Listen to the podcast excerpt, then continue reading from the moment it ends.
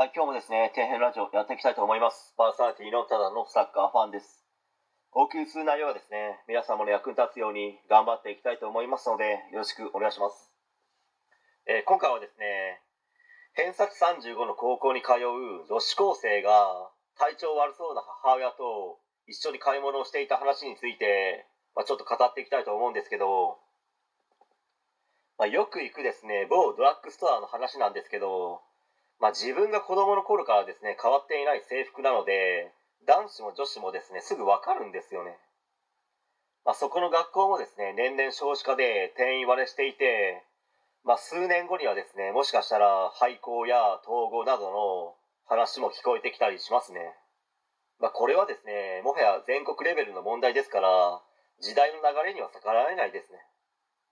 しかしこの高校はですね周りに駅がないのでバスで通わなきゃいけないんですよ。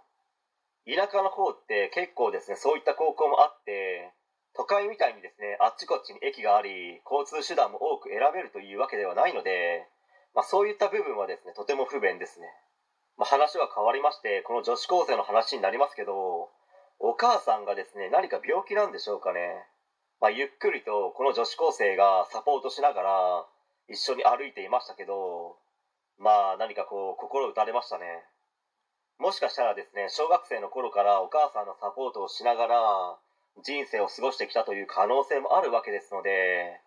まあそうなってしまうとですねやっぱりこう勉強どころではなくなってしまいますので、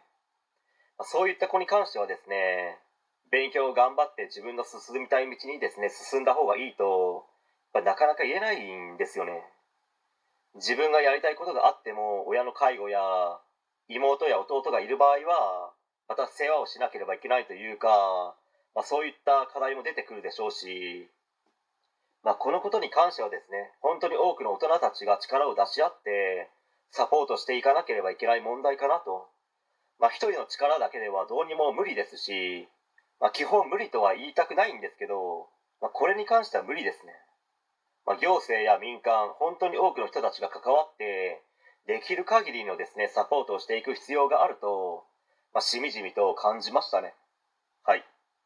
え本日は以上になります。ご視聴ありがとうございました。できましたらチャンネル登録の方よろしくお願いします。